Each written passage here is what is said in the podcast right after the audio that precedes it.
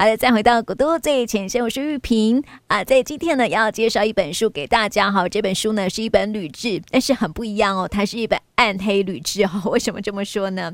啊，因为这本书呢它没有那么多的好吃、好玩、好购物的景点的介绍哦，那么取而代之的是每一个景点的背后呢都有一段的历史故事哦。啊，这本暗黑旅志呢叫做《台湾人权》。暗黑旅志哦，是由国家人权博物馆跟奇异果文创所合作的一本书。无论如何，总得找条活路才行哦。那么这本书呢，到底它介绍什么样的景点呢？到底在谈什么样的内容呢？还有什么样的小旅行路线呢？节目中为大家邀请到的是奇异果文创的总编辑廖之韵，之韵你好。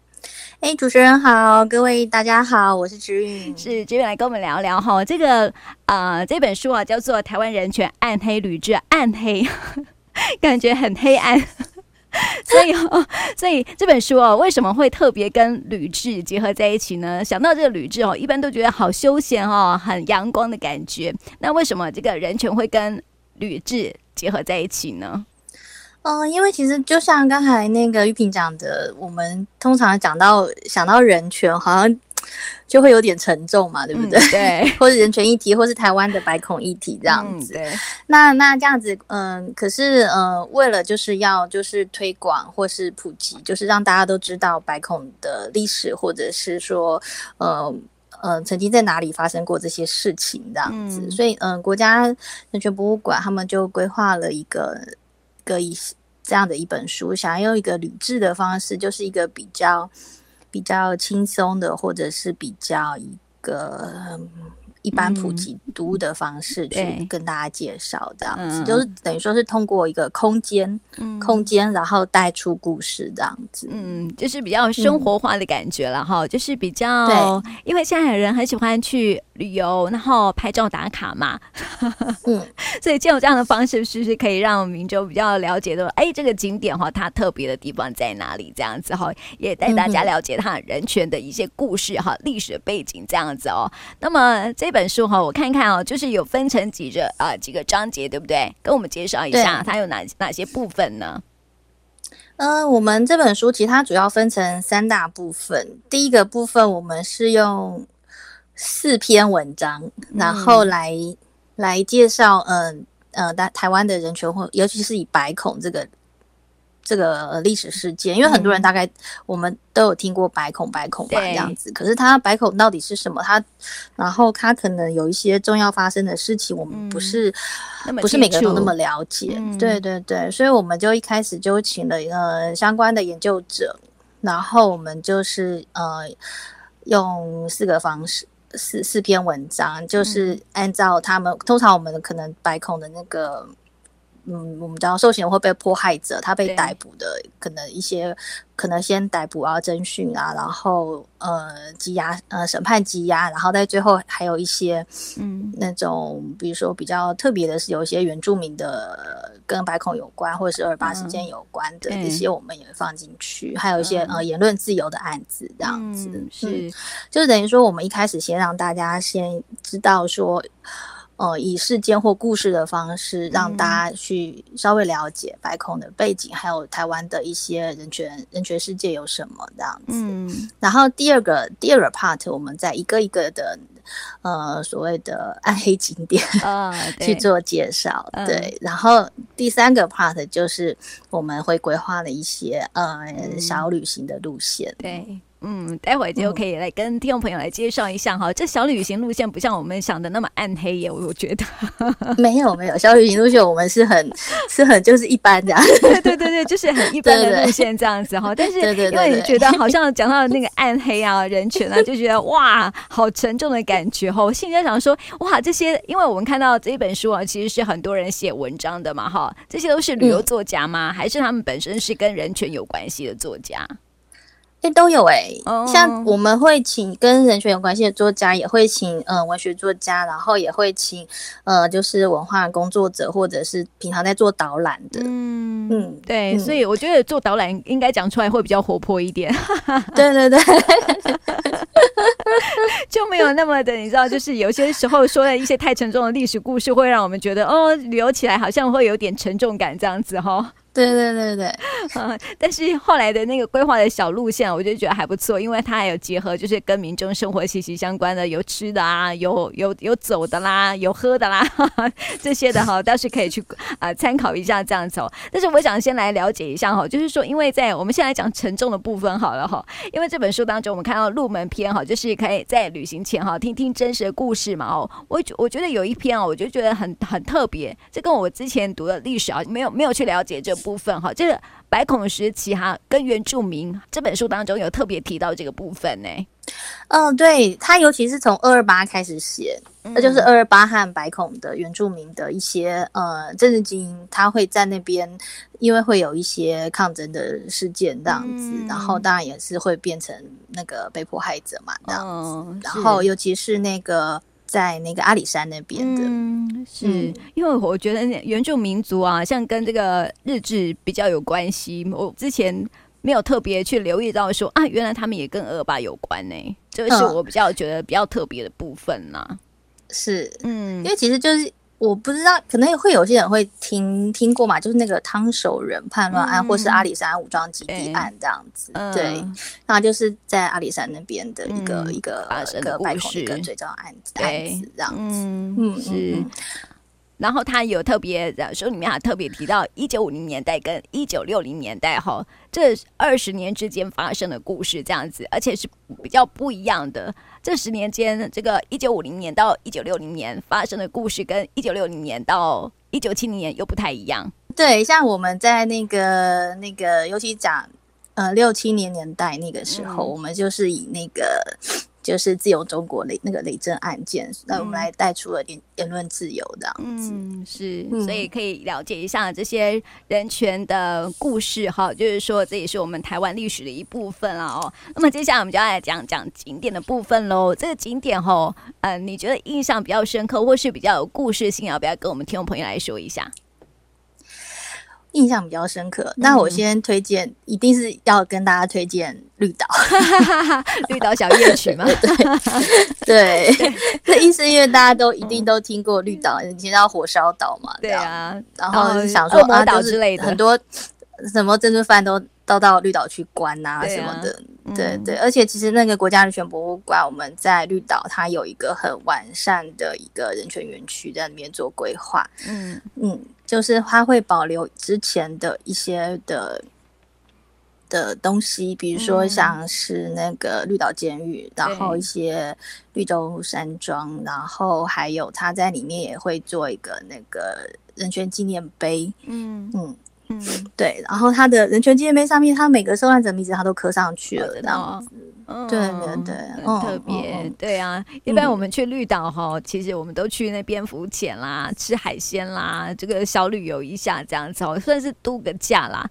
哦，但是这个人权园区，不晓得听众朋友有没有去走过哈？它好像是在绿岛的东北角，是不是？差不多北边东北部那一带，其实还蛮大的。嗯、对，嗯，然后一般如果有去那个小旅行的话，应该会走一下，因为现在规划成人权园区。对对对对，因为它就是除除了保留呃当时的一些一些建筑物这样子，嗯、然后它也会做一个模拟，就模拟呈现，说可能那时候的受刑人在那边的、哦、的环境的样子。嗯，嗯听说那个监狱啊，嗯、还是受刑人自己盖的、欸。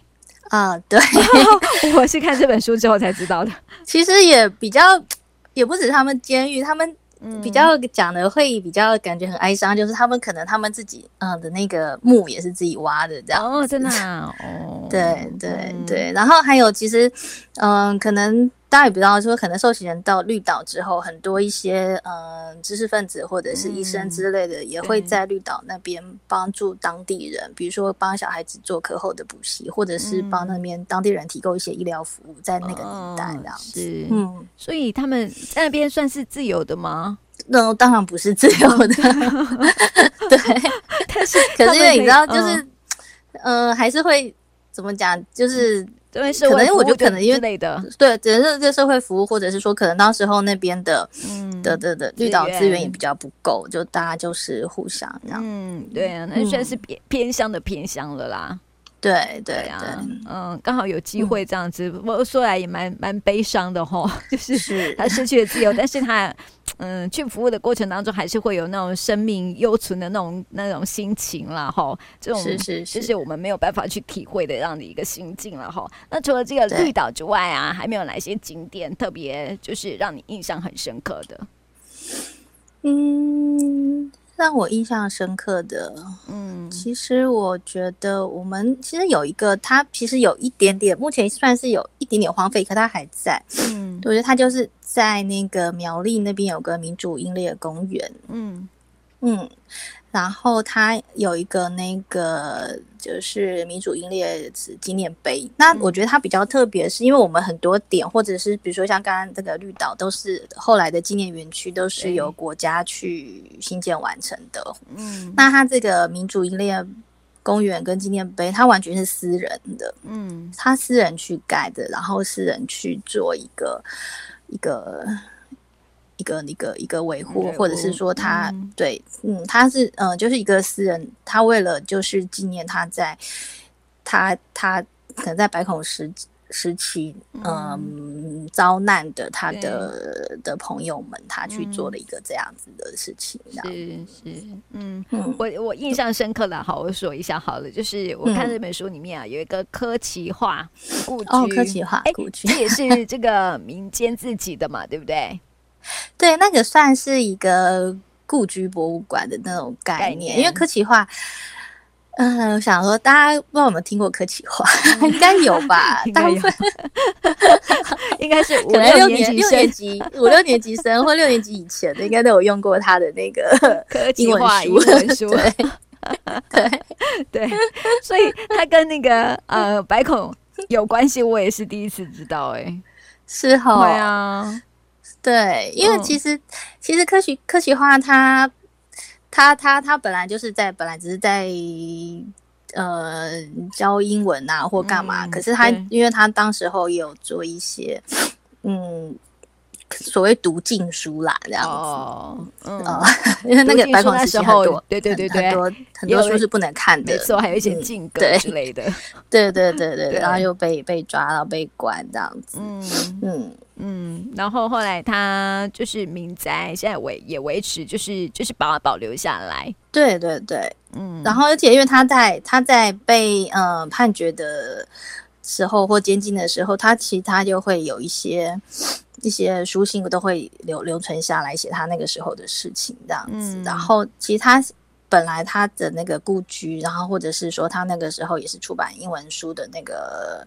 呃，第一出版社就是在、嗯、在高雄，现在完全就是被保留下来。对，嗯，在里面你可以去看到他本来长的样子，嗯、也可以可以看到他的很多一些手稿什么的都在里面。嗯、所以读有时候看的书，在一些时代啊，哦、看一些书还是要谨慎选过这样子。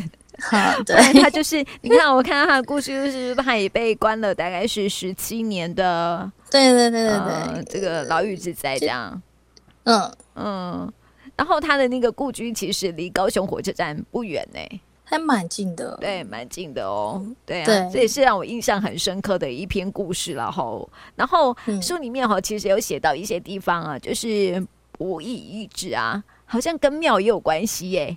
跟庙吗？对呀、啊，就是好像那时候蛮多的，因为那个时候，啊嗯、那个时候他们会借用很多的庙宇去做呃羁押犯人或者是审讯犯人的、嗯、的的的地方因为没有没有那么多地方给他们去做这件事情。对，比如说庙怎么会会是关犯人的地方，就就很好奇这样子，嗯。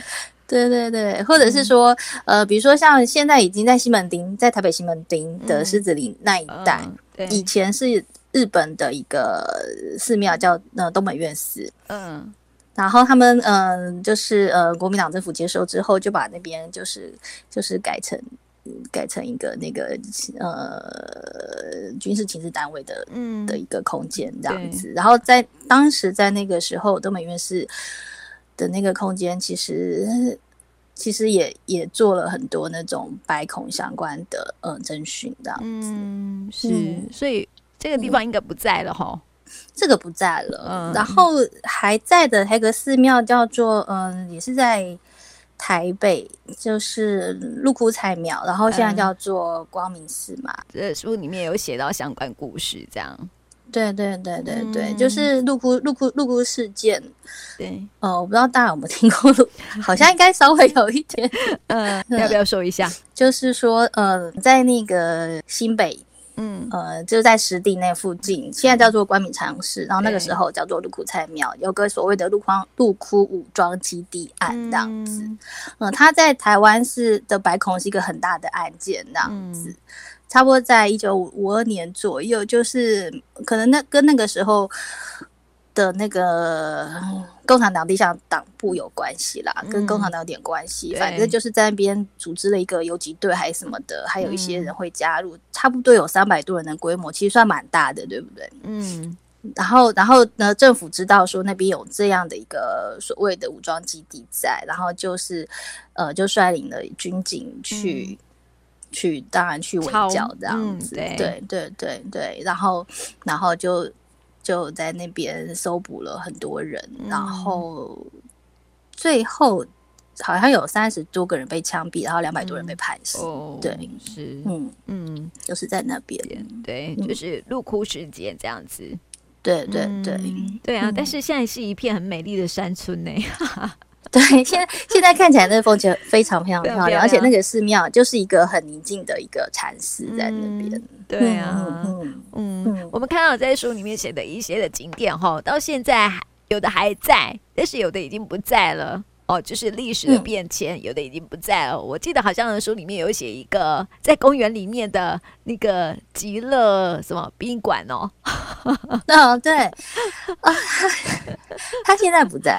对啊，对对对对啊。他其实现在，嗯、你说，就以前的那个，就是你你你可能被处决的，然后无人认领的尸体，嗯、你不能就放在那边。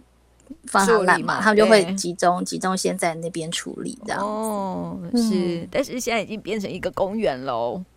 对，台北很有名的公园，台北，嗯，对对对，非常有名的公园这样子，林森公园，对。对，那附近那一带，对对对对对对。对，所以这样子讲讲，大家会不会害怕去那个地方？应该还好啦，哈，应该不会啦，对啦，对。啊，其实很多地方哈，现在都已经是这个恢复宁静了，对，然后它只是历史的过程当中一历史一个场景这样子了哈。不过我们说到这个小小旅行的部分哈，就是跟我们刚刚讲到沉重的故。故事完全不一样喽！我看到后面的这个篇幅，就是小旅行的部分哦，就是呃特别规划几条路线，然后提供一些小地图哦。那么这些的这个小旅行啊，就是可以让让大家透过一些景点的连接，然后跟附近周围的一些景点呢，可以结合在一起哦，就不要比较不会那么的沉重，然后就会比较轻松一点这样子哈。你要不要来介绍几个路线呃景点给大家呢？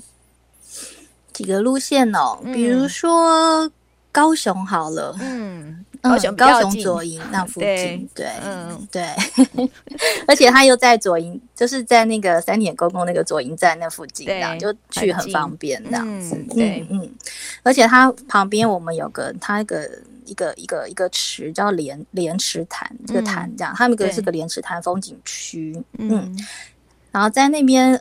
走，而且还有孔子庙啊什么的，还有台湾眷村文化园区、嗯、都在那一带。然后那边的我们所谓的呃位置，或者是说我们的白孔人权景点，就是有一个叫做嗯海军之前叫做海军总司令情报处拘留所，嗯、就是所谓的左营大街三楼的一个一个一个小点，可以看一下。对，对，嗯，嗯是这个地方有开放吗？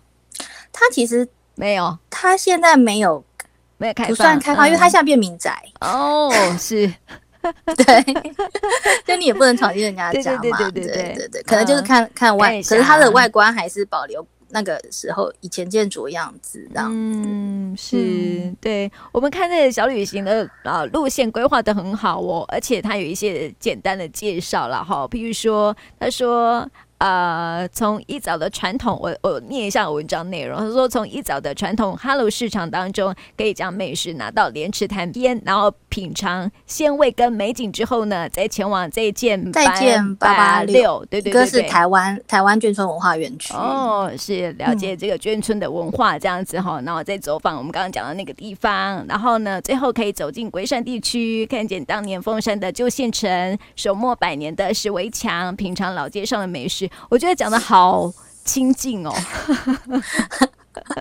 就就看起来还还算想去吼，对对，还算想去这样子。对，啊，听说那个 Hello 市场哦，还是一个很特别的市场哦，就是好像是新移民的市场这样子。对对对对对啊，可以去尝尝鲜这样子哈。所以这是一个左营古城眷村跟人权的一条路线哦。那在有一条路线我也觉得很特别哈，就是在台北的部分啦，就是那个东区。台北东区，东区对啊，现在台北东区很很热闹哎，哎，还热闹吗？现在应该应该是说东区比较再往信义区那边，对对对，信义区应该是比较热闹。这样东区哦，对对对，我们来看看不一样的。那信义区那边也算东东边，对对对对。来看看这一条写的不一样的台北东区散步，我就很想了解这个呃东区这边有什么样的一个景点这样子。嗯、呃，就是嗯、呃，比如说我们讲的那个会有个那个六张犁墓区，嗯，六张犁就五星街六张犁那边，六张犁捷运站，捷运站，或者都听过检运站灵光灵光 站，是啊，呃，捷运站灵光站，或者是你在世贸站都可以这样子，嗯。然后那边还就是有蒋渭水先生的墓，跟所谓的六张里墓区的一个所谓那个白孔景点在那边这样子。然后那附近也是离像五星街小吃啊，嗯、或者是嗯，狮子南村。狮子南村那边，甚至你再走一、嗯、走一段路到一零一站，嗯，台北一零一那边逛都可以。嗯嗯，是，所以这是一条不一样的台北东区的散步路线，这样子啊，哈。对，就不就是你来那边不只是逛逛街 shopping，没错没错，还可以体验一下这个历史的故事的场景，这样子哦，哈。所以听众朋友如果想要特别了解说哈这些的。呃，小旅行，人权小旅行的路线的话呢，可以去看看这一本书哈，我觉得蛮特别的。但是因为我们刚刚有讲到说哈，有一些的人权呃不易遗址啊，或是一些历史故事的场景哦，它已经是随着随着时代变迁，已经是消失了哦，有的是保存下来的。所以我们在进行这些小旅行的话，有没有特别要注意什么呢？嗯，其实我觉得一个很重要的，我觉得就是尊重现在现有的建筑物的使用者，嗯、或者是拥有者这样子。嗯、就像我刚才说的那个左营那边的，他现在可能是民宅或是一些商店，你不能就这样很贸然就说，哎、呃，我闯进去了，就那个这个拍照干嘛这样？这样子我们就好像不太礼貌。没错，没错，对对对。有些时候他们也不想提到往年的故事，这样子吗？对，对吧？有有的、嗯啊、有的会提，有的不想提，这样。嗯，对啊，嗯，还是要尊重人家。对，然后如果是去一些比较呃纪念性质或是墓园的话，我觉得也是尊重啊。那个就是尊重尊重死者、嗯、尊重亡者这样，你、嗯、也不适合在那边洗脑，就是看地点这样子。嗯，嗯是，嗯，所以这些都是要注意的一些旅行的小伦理啦，哈。对对啊，所以呃，这本书就是要告诉大家哈，透过旅行啊，我们不但是可以丰富我们的生命经验，也可以带着该地的一些的记忆，可以了解当地的故事这样子啦哈。所以这本书是一个很特别的书哦，《台湾人权暗黑旅志》哈，推荐给大家可以来看一看。我想更进一步了解历史故事的话哈，可以去看看这本书。那么今天呢，也谢谢志云来到我们节目当中，谢谢你哦。嗯，谢谢玉萍，谢谢。谢谢